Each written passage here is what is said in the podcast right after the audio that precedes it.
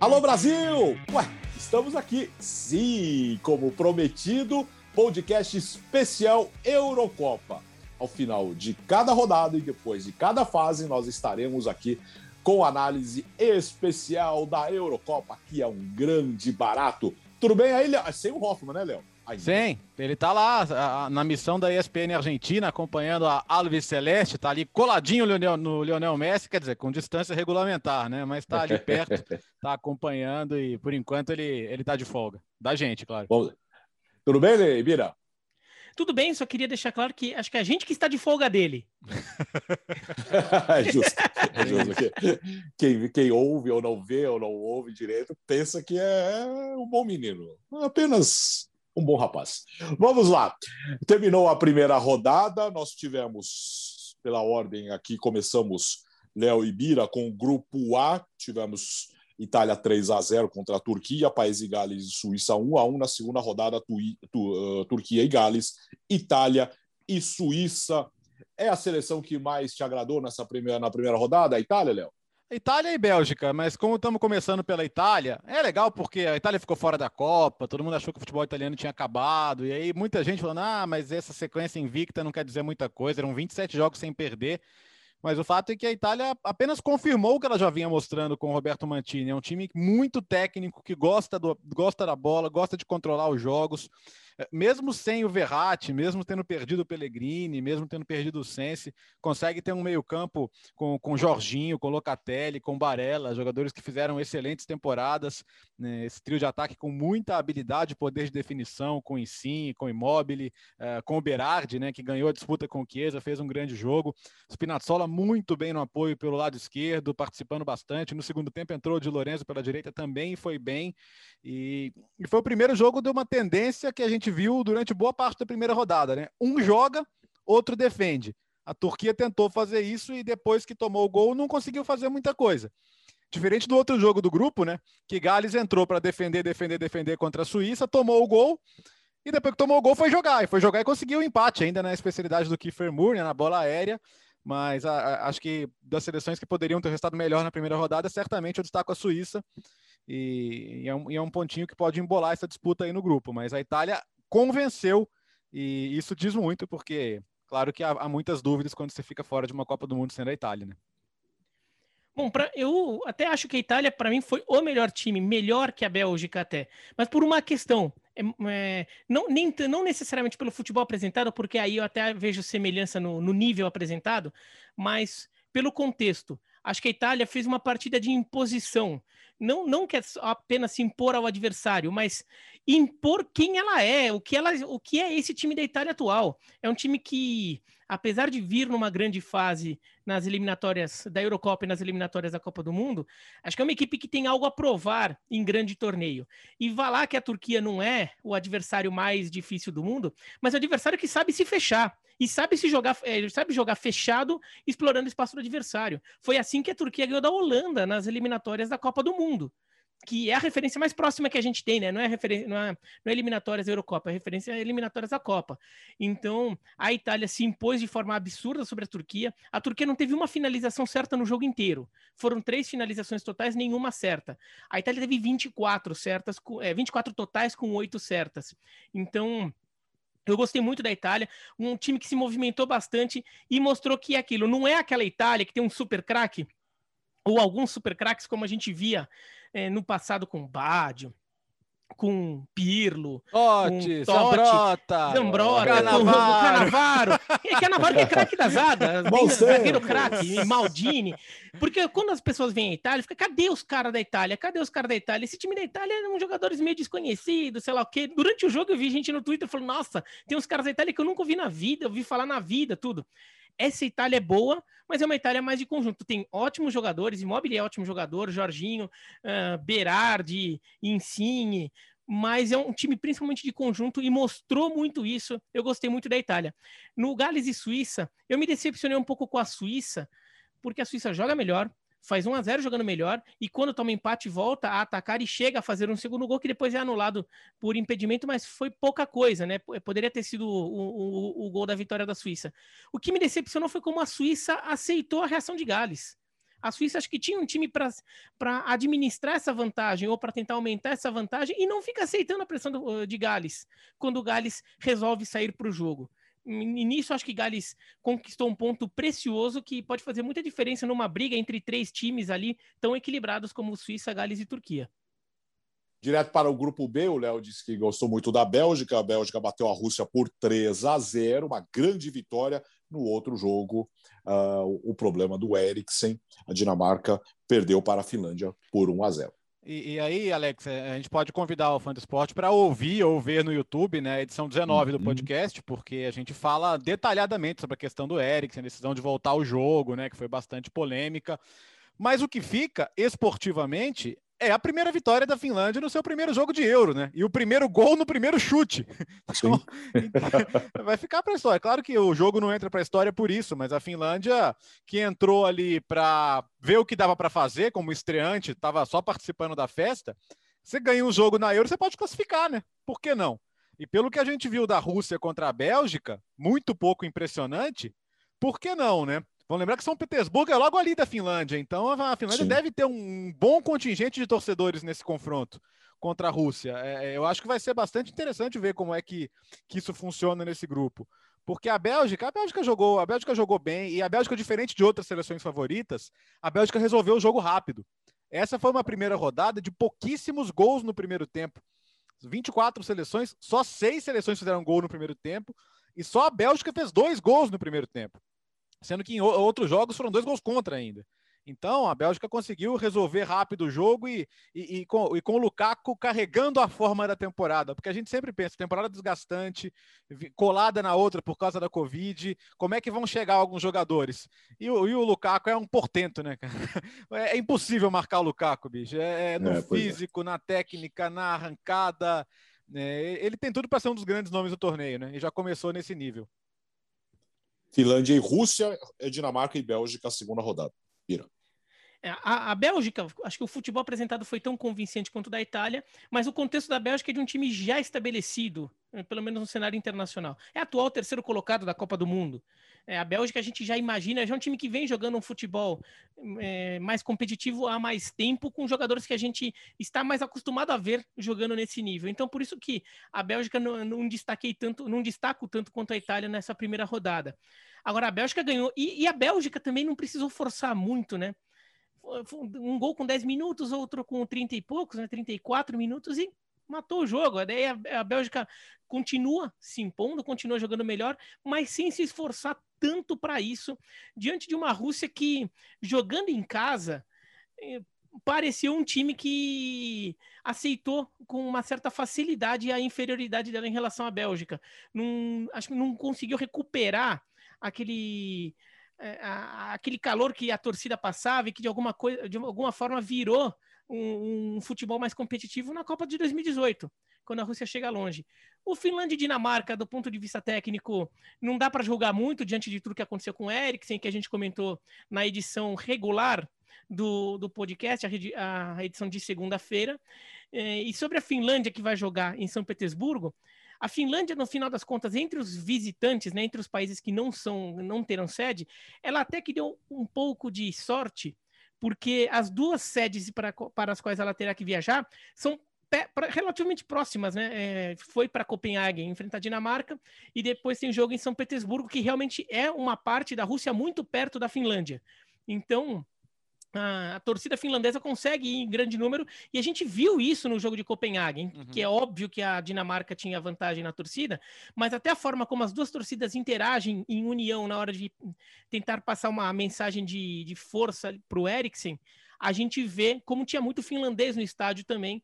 Então a Finlândia, se arranca o empate da, da, da Rússia, não seria algo surpreendente pelo que jogou. E só um detalhe, né, Bertozzi? Você falou que a hum. Finlândia faz o gol o, o, no primeiro chute que, que faz, no único chute que fez. É verdade. Foi um chute no jogo inteiro. Eu, a Finlândia eu... tem 100% é. de aproveitamento em finalizações e em grandes competições internacionais. Eu, Nenhum brinquei, país do mundo tem isso. Eu brinquei com isso no Twitter. Eu pus até o gráfico né, da Finlândia lá: 100% de aproveitamento em finalizações, uma finalização, uma uma finalização certa, um gol impecável, né? A, a, a, Macedônia chegou a ter isso também, porque a Macedônia, a gente vai falar do grupo C agora, também marcou no seu primeiro chute. Mas aí logo, logo teve um chute para fora e já quebrou esse primeiro. É, acabou, é, acabou o encanto. É. E, a, e, a, e a Finlândia pode se classificar agora sem chutar o gol. Pode. Agora com 0 a 0 com quatro pontos. Mas se bobear, tá muito bem caminhando. dois jogos aí, se, se, se tiver time mais, muito empate nos outros grupos, vai saber. Pode até perder os dois jogos e, e classificar. Ver, e tem que ver o que resta dessa Dinamarca sem o Eriksen. Sim. Do ponto de vista técnico, Sim. óbvio, porque é o melhor jogador do time, e do ponto de vista mental. Porque essa coisa é muito bonito a gente ver nos filmes americanos, vamos jogar pelo nosso companheiro, tudo. Mas na hora do jogo para valer não é tão fácil assim. É, isso traz uma motivação extra, que pode ser usado como garra, união, mas em muitos momentos isso Sim. é um. Você sai do foco também. E fica mais difícil. Só quero deixar claro que a camisa da Finlândia é a mais bonita da EU. Grupo C. Vamos de Áustria 3, Macedônia 1, Holanda 3, Ucrânia 2. Nós teremos na segunda rodada, na quinta-feira, Ucrânia e Macedônia, Holanda e Áustria. Pô, foi o mais divertido esse Holanda e Ucrânia, né? Pelas oh. reviravoltas no segundo tempo. Cinco, cinco, gols todos no segundo tempo, né? Foi a primeira vez que um jogo de Euro não teve gol no primeiro tempo, teve cinco gols no segundo. Mas ao, ao contrário dos outros jogos, em que o primeiro tempo foi mais amarrado ou foi só ataque contra defesa, esse não, o jogo foi muito bom, com chance dos dois lados. Eu tinha um pouco de temor da Ucrânia ter perdido um pouco do. Em, inglês eles falam momentum, né? Que não é exatamente momento, mas é o. o é o embalo. Aquele embalo, isso, Birata. Obrigado. É bom ter alguém que faz esportes americanos que ajuda a traduzir as coisas. É, é eu, eu, achei que a Ucrânia podia perder um pouco daquele embalo do time que ganhou o grupo de Portugal, que estava jogando muito bem. Mas não, eu, eu, apesar da derrota, eu gostei da Ucrânia. O Malinovski muito bem, o, o golaço do Yarmolenko. Mas a Holanda, eu não gosto nem um pouco do trabalho do De Boer, em geral, e, mas eu saí disposto a dar uma chance a ele, apesar da Holanda ter desligado depois do 2 a 0 tomado o um empate, conseguiu ainda ter me, me, o mental em dia para ir buscar a vitória ainda, e com vários jogadores jogando bem. O, o Hinaldo fez um partidaço, o Dumfries chegando na área. O Dumfries fez o gol, mas assim, ele chegou na área o tempo todo, teve outras oportunidades. A formação com três zagueiros que eh, em alguns lugares é dogmática, eh, ao contrário, né? Ou seja, não faça os próprios holandeses não gostam, até porque a Holanda é a pátria do 4-3-3 praticamente, né? Mas ele não, não, não, deu muito ouvido aos cornetas, manteve essa formação e ok, valeu. É, tomara que a Holanda continue assim, porque eu comecei com muito pé atrás em relação ao trabalho do técnico, mas é um time também com muitos valores individuais. Depay fez um bom jogo, Frank De Jong, acho que não é novidade pelo que ele mostra no Barcelona, mas tem muita coisa boa para sair desse time, né? Acho que a Holanda é uma equipe que que se desestabilizou um pouco com a troca de técnico, né? Quando o Kaman sai da Holanda para ir para o Barcelona, a Holanda vinha muito bem, é, foi vice-campeã da, da Liga das Nações, inclusive, mas um jogo como esse pode ser importante para a formação desse time, para a formação do caráter desse time, do caráter no sentido da personalidade, para esse time ganhar personalidade, ganhar confiança desse, nesse novo trabalho, é, perce, é, perceber os riscos que corre quando baixa a guarda, porque a Holanda baixa a guarda quando faz o 2 a 0 então fica até. E, e, e, de conseguir essa reação final que a Holanda acabou conseguindo. Então esse jogo pode ser importante. É, é, claro que é fácil você fazer uma análise com base num jogo e de repente o jogo seguinte simplesmente não confirma um time afunda. A gente já viu isso recentemente em, em competições, ainda mais competições de seleções que são muito curtas. Mas a Holanda teve um, um, um bom sinal ali acho que a Holanda teve um jogo que ela pode usar para tentar aproveitar e enriquecer esse trabalho. E quanto à Ucrânia, é, é, é, um, é, uma equipe que mostrou mais futebol que imaginava. Eu até é, vejo que a Ucrânia vem num, num bom momento, até é, conseguiu encrespar contra a França nas eliminatórias da Copa do Mundo, jogando na França, mas depois empata com o Cazaquistão em casa. Eu tinha um pouco de dúvidas sobre essa Ucrânia mas ela soube crescer de, com a necessidade do jogo, acabou ficando com a derrota, mas não dá para exigir muita, tanta coisa assim. Você está jogando contra a Holanda, na Holanda, você ainda consegue um, empatar um jogo que está perdendo por 2 a 0 Ok, tomou 3 a 2 mas mostrou que é uma equipe que merece atenção nessa Eurocopa. Não vai brigar por título, mas pode dar muito trabalho. Eu não sei o que você acha, Bretano. Eu, eu saí da, do Áustria e Macedônia com a sensação de que a Ucrânia é, é, razoavelmente mais forte que as duas, para pelo menos ficar Sim. em segundo lugar no grupo. É, embora, assim, é, é um, um, temor que eu tinha quando falaram, ah, vai classificar um time da Liga D, da, da Nations League, puxa, será que vai ser, vai, vai ser um time que vai destoar completamente? Ok, a Macedônia perdeu, nenhum, nenhuma discussão sobre a vitória da Áustria, que foi o melhor time. Mas não foi assim, nossa, esse time não, não tem condição de estar na Euro. A Macedônia fez o jogo dela. Inclusive conseguiu um gol que tinha que ser do Pandev, né? Não podia ser de mais ninguém, até pela, pela história dele. 20 anos de seleção, foi muito legal. Não ficou uma coisa fora do lugar. Então isso me deixou tranquilo, que eu tinha medo desse, de quem seria essa equipe que viria da, da última divisão da Nations com esse novo caminho, né? O famoso deu jogo. É. é. Deu, deu, assim, o jogo foi um jogo interessante, foi um jogo legal, não foi uma coisa caricata. É, não foi uma seleção que, que foi lá para tomar uma pancada. E de fato, achei a Ucrânia mais competitiva que essas duas seleções. Até porque a Áustria, no final, acaba até ganhando o jogo com autoridade, mas o segundo gol já demora para sair. O segundo hum. gol foi aos 33 do segundo tempo.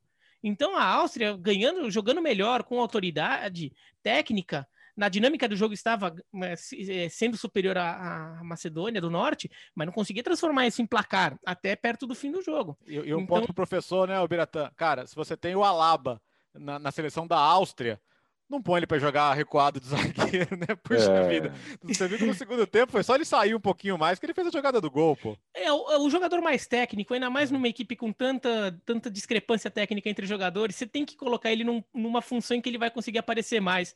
Até por isso, o, o, eu gosto da ideia do Canadá de usar o Alfonso Davis de, de, de, de meia ponto, é. aberto. É mais do que de lateral. E lateral você consegue, de repente, se virar com alguém ali que faz o, o papelzinho ali direitinho. Põe o cara que sabe jogar mais bola, mas na frente para decidir.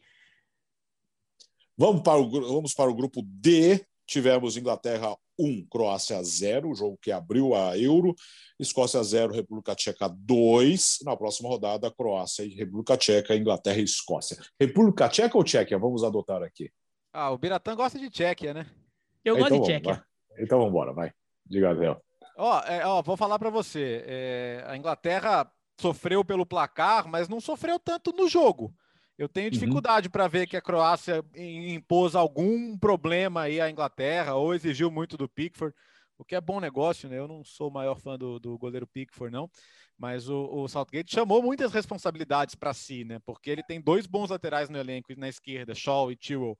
O Tewell não foi nem relacionado, ele começou com o Tripper é, ele, ele não relacionou o, o Sancho, começou com o Sterling, que tem ido muito melhor na própria seleção do que no Manchester City, mas a, a, ele acabou recompensado. O Sterling fez, a, o, Sterling fez, a, fez, fez o gol, né? uma boa jogada do Calvin Phillips. Para mim, o Phillips foi o grande nome da Inglaterra, aposta certeira, jogando até um pouco diferente do que ele joga no Leeds com o Bielsa, né? jogando mais solto, com o Rice fazendo ali o primeiro volante. Mas a, a Croácia foi uma decepção, porque se, se você pensar que a Croácia tem ainda um meio-campo com, com Kovacic, com Modric, com, com, é, com, com, com o, o Brozovic também, que é outro bom jogador da Inter, é, achei que a Croácia foi muito passiva a maior parte do jogo e, e mesmo em, em, desvantagem no placar, a Inglaterra deu campo para a Croácia e a Croácia não conseguiu fazer muita coisa. Então a Croácia entra como uma das decepções da primeira rodada para mim. A Inglaterra não jogou um futebol com tanta superioridade, aquele futebol imponente, mas no caso da Inglaterra, eu vou fazer isso com algumas seleções, no caso da Inglaterra dá para passar um paninho não, ali. Não tinha ganhado nenhuma estreia até hoje, Birata. Exatamente. Acho que, pode parecer bobo, mas para a Inglaterra, é, essas coisas, os azares ingleses históricos em grandes competições, no caso Euro e Copa do Mundo, são coisas que estão muito dentro do imaginário do, do torcedor inglês, do jogador inglês, da imprensa inglesa. Eles nutrem até de forma é, negativa é, essas ideias. Então, a Inglaterra fazer um jogo mais utilitário, fazer um jogo mais pragmático, eu entendo, fazer um jogo em que ela joga o suficiente para vencer. De fato, o Saltgate faz, é, faz uma escalação que, se não desse certo, muita gente iria contestar algumas das escolhas, mas a uhum. Inglaterra jogou, foi melhor, jogou melhor, venceu. Quanto à Croácia, é, é, é, um time que já se enfraqueceu em relação à Copa do Mundo, porque perdeu alguns jogadores, perdeu Rakitic, perdeu uh, Mandzukic, e, e a Croácia eu acho que é uma seleção que a, a Copa do Mundo foi o grande momento, foi, foi é. um pico, mas é uma seleção que não consegue manter aquele nível. Mas é uma seleção forte, ainda mais num grupo com Escócia e Tchequia, é, é, bem provável que acabe se classificando. Mas não é uma seleção que eu veja ali com tanto protagonismo quanto acabou tendo na Copa do Mundo. É uma seleção com seus limites e mas podia ter jogado mais também, né? É um time que é, a gente sabe que ainda tem jogadores de talento, né? Mesmo o, o, o Versálico, que foi muito bem na Copa do Mundo, o Perisic foi muito bem na Copa do Mundo também, é, jogadores que é, não conseguiram nem na seleção manter aquele nível. Às vezes no clube é mais difícil, mas no dia a dia, mas às vezes na seleção o, o jogador reaparece e nem isso a gente viu. Vamos para o grupo E com só, só passar rapidinho no, no, na Escócia, que a gente não citou. Uhum. É, Verdade. Que, quem diria Primeiro, muito legal ver a Escócia com sua torcida de volta a uma grande competição. A gente que lembra do Brasil e Escócia abrindo a Copa de 98, né? E, e os escoceses são, são um show à parte. Mas quem diria que a Escócia ia perder na estreia, sendo o time que criou as melhores chances. É, pois é, o primeiro tempo. Perdeu muitos gols. Cara, a Escócia não jogou mal, mas é, é a Escócia tem uma limitação técnica, especialmente na, na definição das jogadas. Tem até bons meio-campistas de, de, Premier League, principalmente, mas na hora de definir as jogadas é um pouco mais complicado, né, Biratã? É, é, é um time com, com essas limitações a, a Tchequia teve o Chic sendo esse, essa figura. Primeiro num gol, num gol de cabeça, aproveitando uma bola aérea, e o segundo que é um gol de oportunismo, um gol do meio de campo, mas ele viu uma oportunidade ali e aproveitou. E você falou no programa da TV, agora eu vou falar aqui no, no, no, podcast, no podcast. Hum. O, o, não dá para ficar apenas é, culpando o Marshall por tomar um gol do meio de campo. Ok, pois tomou é. um gol do meio de campo, mas no futebol de hoje, se você fica, parar de ver só o jogo na TV, ficar olhando, conseguir ter uma câmera mais aberta, ou se você, quando puder ir ao estádio ver, estádio... goleiro de futebol hoje, ele fica ali, né? ele fica Exato. na intermediária do time dele quando o time dele tá atacando. Ele nunca vai contar que, os, que, o, que, o, que a zaga, a defesa do time dele vai perder a bola daquele jeito, né? Tentando chutar pro gol, a bola espirra e sobra pro atacante adversário, que vai avançar livre e vai chutar do meio de campo. Ele não imagina que essa jogada vai acontecer. E ele não tem que estar imaginando. É muito mais normal a bola espirrar e vir para intermediária dele estar tá lá para dar um chutão para lateral, para pegar a bola, passar para alguém, para fazer qualquer coisa. Né? Ele não vai imaginar que a bola vai ser chutada para o gol do meio de campo. Ele não tem que se preparar para isso. Deu azar que o Chique não só teve essa ideia de chutar, como chutou muito bem. Vamos para o grupo E. Dois resultados estranhos, vai. Polônia 1, Eslováquia 2, 0 a 0 o único 0 a 0 inclusive, da primeira rodada entre Espanha e Suécia. Vem aí Suécia, Eslováquia, Espanha e Polônia. Ah, eu, eu desisto da Polônia, Alex. Eu não sei é, mais o que é, falar então. para a Polônia, cara, porque é, eu, eu, brinquei com isso no programa da TV. A Polônia parece aquele leão de treino da Fórmula 1, sabe? O cara que destrói. Mas o Pastor Maldonado. Também, Pastor Maldonado, é. Porque você fala, nossa, esse cara vai largar lá na frente e tal. Aí, puxa, na hora H. Então, assim, eu, eu não, não sei nem se é decepção, porque é, é, é rotineiro. É, a, a, Polônia acabou mais uma vez não, não conseguindo se impor. Ainda daí tá quando tava, quando parecia que podia buscar a virada, vem a expulsão do, do Krychowiak. Cara, a Polônia não consegue fazer o Lewandowski fazer gols nas competições. É incrível. o que está sobrando no, é. no, no, clube. E, pô, e seleção. Ah. Não, e a, a, gente fala, tudo bem, é, o resto do time da Polônia não é, não tá no nível do Lewandowski, isso acontece, não é aquela Polônia dos anos 70 mas o resto do time da Polônia é melhor que a Eslováquia. Exato, exato. E pois é, pois, é, é, a Polônia pode não ser campeã do mundo, mas pode ganhar da Eslováquia, né? E, e o resultado não, é. foi, não foi injusto. E, aliás, que partida fez o Skriniar, né? Que, é, eu falei do Lukaku mais cedo, outro que fez uma grande temporada com a Inter e fez o gol. Agora, Espanha e Suécia é um capítulo à parte, né? Porque ficou com uma cara de filme repetido, né? Parecia que eu tava vendo Espanha e Rússia da Copa do Mundo de novo, né? E assim, não, é, as pessoas confundem. Não é, não dá para jogar assim dá para jogar assim. Inclusive, se você jogar assim, a maioria dos jogos você vai ganhar. Só que você tem que entender por que, você não está ganhando. E acho que no caso da Espanha é, é, é falta de, de, de, desequilíbrio, falta de, de criatividade. Não tem problema você ter um estilo de, valorizar a posse de bola, de, dominar o adversário, de, ocupar o campo dele. É que isso, isso, não é, isso não é fim, isso é meio. E acho que a Espanha, para mim, de novo, não sei, eu, não sei o que você acha, Greta. Eu parecia que eu estava vendo Espanha e Rússia de novo, cara.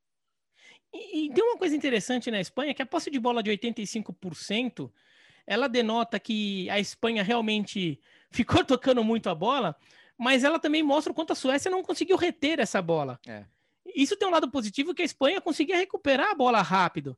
O problema é que ela fazia isso e depois não sabia o que fazer com a bola. Ainda assim, a chance mais perigosa do jogo eh, teve aquela defesa do Olsen e teve a bola na trave do Isaac. Foi um a um das melhores chances do, é, do, jogo. Então a Suécia até teve uma grande oportunidade. Mas a Espanha, de fato, ela tem jogos que parece que ela trava. O, o adversário monta o muro, a Espanha trava. E quando o jogo desenrola, a gente vê a Espanha jogando nesse estilo e metendo seis na Argentina, em amistoso, mas, mas meteu, metendo seis na Alemanha, em Liga das Nações. Em, em alguns momentos a gente vê quando, quando esse jogo é, deslancha, como a Espanha pode praticar um grande futebol, mas quando trava, esse time parece ter muita dificuldade de mudar o plano de jogo ou de encontrar alguma solução fora do que já estava previamente programado. E o Moratinho é muito vaiado, né, Léo? Ah, coitado, aí, aí, aí, o Cristiano Ronaldo perde um gol na pequena área e ninguém fala nada. Ninguém né? fala nada. Eu não, eu não, eu não, eu não, pelo amor de Deus, hein, gente? Eu tô brincando aqui. Mas o fato é que ele já é um cara avisado, né? Então é, ele perdeu. É, é igual o Timo Werner, ele perdeu o direito a perder gols, porque ele já é tão marcado por isso. A questão é por que, que o time te, tentou mais 900 passes no jogo e teve essa chance clara e a defesa do Olsen na cabeçada no primeiro tempo. Se você tem essa, a bola por tanto tempo, a chance do Morata deveria ter sido uma de 10. Esse é o problema para mim. Que aí essa não vai entrar, mas outra vai. É, essa chance não deve, não, precisa, é, não é possível que com tamanho domínio essa chance seja vista como a única oportunidade que você teve de marcar o jogo. Ah, o Morata não é um atacante, no, sei lá, como era o Fernando Torres no auge. Acho que todo mundo sabe disso. Mas é, esse cara não existe, velho. Vamos fechar agora com o grupo F, com Hungria 0, Portugal 3, o jogo enroscado esse. E depois um grande jogo fechando a primeira rodada, o jogo mais esperado da primeira rodada, 1 a 0 França para cima da Alemanha, Léo. É, França e Alemanha teve pouquíssima chance de gol, né? Foi um jogo muito estratégico, vamos dizer assim, porque e não quer dizer que a França tenha jogado mal, é que a França é um time que tendo o Mbappé, cara, se ela tiver na frente, fala assim: Vem cá, bonitão, vem dar, vem dar, vem dar espaço para eu tacar a bola nesse, nesse rapazinho que corre aí. É, eu não estou re reduzindo o Mbappé ao rapazinho que corre, hein? Mas corre, viu? Para! É, o. é, e, e, tanto que a gente viu assim: a, a, França teria construído um 2 a 0 3 a 0 se não fosse impedimentos de, de detalhe. O, o, do, o, do, gol anulado do Benzema é, de, é, detalhe, é um joelhinho que está à frente. Mas foi o lance que a França buscou o segundo tempo inteiro. Então, e ele, a França convidou a Alemanha ali para o campo dela, e aí a Alemanha, realmente a Alemanha não, não, não tá jogando um futebol de favorita, né? O Joaquim Low está em fim de ciclo. Acho que teve muitas escolhas erradas. É, se você tem um Kimmich, que é um dos jogadores mais interessantes para armar o seu jogo hoje, você tê-lo aí de lateral e ainda por cima tendo que marcar o Mbappé, quer dizer, você não vai conseguir jogar tendo que se preocupar com o Mbappé, né? Então achei uma escolha que não, não funcionou tanto assim. É, achei que ele poderia ter lançado o Timo Werner antes, porque ele pode perder gols, mas é um jogador que consegue movimentar, consegue afastar os defensores, consegue produzir alguma coisa diferente ali na frente também. Mas, cara, a, a França jogando em vantagem, a, a, todo mundo fala, ah, Portugal é pragmático. A França também é, cara. A França, a França foi campeã do mundo de maneira muito pragmática. A França, hoje, como ela jogou hoje, por exemplo, ela jogou contra a Bélgica na semifinal, em, em 2018 e vai bem. Não quer dizer que tenha jogado mal. Pogba, por exemplo, fez um partidaço. A bola que ele acha para o Lucas Hernandes ali no gol, meu Deus do céu. O França e a Alemanha foi um jogo que eu gostei muito, porque foi o jogo em que eu mais senti uma urgência dos dois times na partida. Primeiro por ser um clássico, por ser um, um, jogo já histórico. França e Alemanha é um clássico do futebol europeu, há uma rivalidade ali. São duas seleções que conquistaram muitas coisas recentemente, são os dois últimos vencedores de Copa do Mundo. Então tinha um sentido de urgência no jogo. Os times sentiam uma necessidade, não, esse jogo eu tenho que vencer, esse jogo eu tenho que resolver, até porque o grupo é um grupo enroscado, com, com Portugal também. Hungria não, mas Portugal também no grupo. Então é um grupo em que você tem que aproveitar os confrontos diretos para conseguir uma classificação melhor. Então, esse sentido de urgência deu um calor no jogo, deu uma energia, deu um, um sentido que tornou até o jogo um, é, mais enroscado, mais é, um jogo de xadrez, né, mais estratégico, mas teve também esse tipo de urgência. Foi um jogo menos burocrático. Isso eu achei muito legal. E se a gente for ver os números, os números enganam bastante nesse jogo. É, chutes a gol, por exemplo, chutes, finalizações totais: 10 a 4 para a Alemanha e chutes a gol 1 a 1 apenas, contando que o gol da Alemanha, da, da França não foi um gol de finalização certa. O, o um a, a, a, França teve um, expected goals, né, o gols esperados 0,29. É, contra 1,1 da Alemanha. É. isso dá uma sensação de que foi um jogo em que a Alemanha domina e, e, que a França realmente jogou por uma bola. E a sensação que eu tinha vendo o jogo é: a Alemanha tem mais terri território, a Alemanha finaliza mais, mas sempre passava uma sensação de que, olha, se for sair mais um gol no jogo, tá mais pro segundo gol da França do que pro primeiro da Alemanha. Porque cada estocada da França, quando acertavam o, o Pogba, achava o Benzema ou o Mbappé, saía alguma coisa. Às vezes a bola ia para fora, às vezes o, a zaga tirava ali no sufoco. A gente teve dois gols anulados. O, o gol do Mbappé ia ser uma, uma coisa tão linda, o jeito, a técnica, né? Que ele vai, fica dois marcadores olhando para ele, ele só ajeita a bola e tum, ali no cantinho, ele encaçapa a bola no canto. Mas foi um gol bem anulado. Eu sempre fiquei com a sensação vendo o jogo que a França parecia mais perto do segundo gol do que a Alemanha do empate, mesmo com a Alemanha é, tendo muito mais território, né? A Alemanha é, jogando mais em cima da área da França. Isso eu achei um jogo bastante interessante que os números mentem num jogo que eu acho que foi bem pegado. Agora, a Alemanha eu... vai. Ah, diga, diga. Fala, fala, Alex. Não, que a Alemanha agora vai pegar Portugal, que nós vamos falar de, de, Portugal na sequência. Diga. Então, eu ia falar agora de Portugal, que assim, eu passo um pouco de pano para o pragmatismo da França, também pelo adversário. É um adversário maior, de respeito, que se você tenta jogar muito faceirinho, você pode se dar mal. Portugal, eu critiquei até no Twitter durante o jogo, ou logo depois do jogo. É, eu não passo tanto pano para o pragmatismo de Portugal neste jogo. Primeiro, porque o adversário era bem mais fraco, mas principalmente, Portugal não teve o controle do jogo. Portugal não estava em vantagem no marcador. Portugal esteve seriamente arriscado a perder o jogo. Portugal chega a sofrer um gol Sim, estava impedido. E seria o gol de um azar da Hungria que estava uhum. impedido. É, é, Portugal teve muito mais finalização, mas Portugal não conseguia criar nenhuma jogada de real perigo até que nos minutos finais o, o Fernando Santos tira o esquema com dois, o, com dois volantes, né? Tava com Danilo Pereira e o William Carvalho, fica com o volante só, o time vai mais para frente, depois já tinha tido o susto do gol anulado, e daí Portugal faz um gol, e depois acho que a Hungria morre ali mentalmente e acaba tomando mais dois gols ali em meio de tudo em cinco minutos, né? Um atrás do outro. É, para mim, assim, o principal problema nem, nem seria o, os dois volantes por si só. Você tem dois laterais que avançam muito, mas o Bruno Fernandes jogar de atacante, aí, peraí. Quem, quem, quem que vai criar para o seu time? Você tem os dois aqui, o William e o Danilo, e, e, e, na frente você tinha uma linha de quatro praticamente, porque o Bruno Fernandes estava encostado no Cristiano Ronaldo, aí você tinha o Bernardo Silva e o Diogo Jota abertos. E aí, quem, quem, quem vai ser a peça criativa desse time se, se o que poderia ser está jogando lá na frente? Tanto que quando entra André Silva, o Bruno recua um pouco e ele participa da jogada do gol. E aí o Rafa Silva entrou muito bem também. Mas é, é, achei que para a estreia, Portugal. Vamos lembrar que Portugal não ganhou nenhum jogo na fase de grupos, nem da própria Hungria em 2016, quando foi campeão. Então, estrear com vitória nesse grupo já é alguma coisa, né? Não, na outra Euro, Portugal foi campeão só ganhando um jogo no tempo normal, que foi contra, é. contra, contra, o país de Goles na semifinal. País de Goles. Ah, o, cara, o Luiz Carlos foi muito bem nessa aí. Ele, é, se, se, ele tentasse fazer uma tirada dessa de propósito, eu acho que não, não ia, ia sair tão não boa. Não ia sair, muito bom. e foi mesmo que corrigiu, corrigiu rápido, né? Mas o meme tá ali. Então, Hungria e França, Portugal e Alemanha. Primeira rodada da Euro.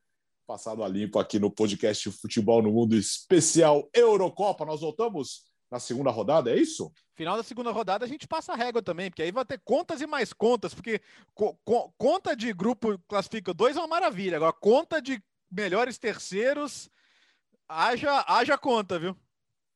É, eu quero informar os amigos que a segunda rodada terminará no sábado, então prepare-se. A gente grava, sem problema.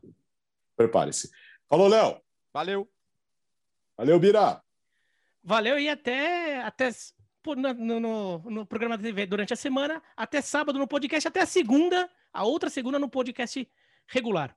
Exatamente, a edição 20 vem aí na semana que vem, mas nós temos um encontro no final de semana para falar do final da segunda rodada da Eurocopa. Esse foi o podcast Futebol no Mundo, edição especial Euro 2000 e 2020, vai, 2020, né? Euro, é, tô chamando de Euro 2020 ou 21, é, 20, chama 20 né? mesmo. É. é, chama 20 Euro. Imagina Euro ter 2000 que todo o material de novo. É, pois é, todos os souvenirs que foram é, tá feitos, tá camisa. Eu queria alguns. Valeu, gente. Obrigado pela audiência. O podcast Futebol no Mundo sempre à sua disposição.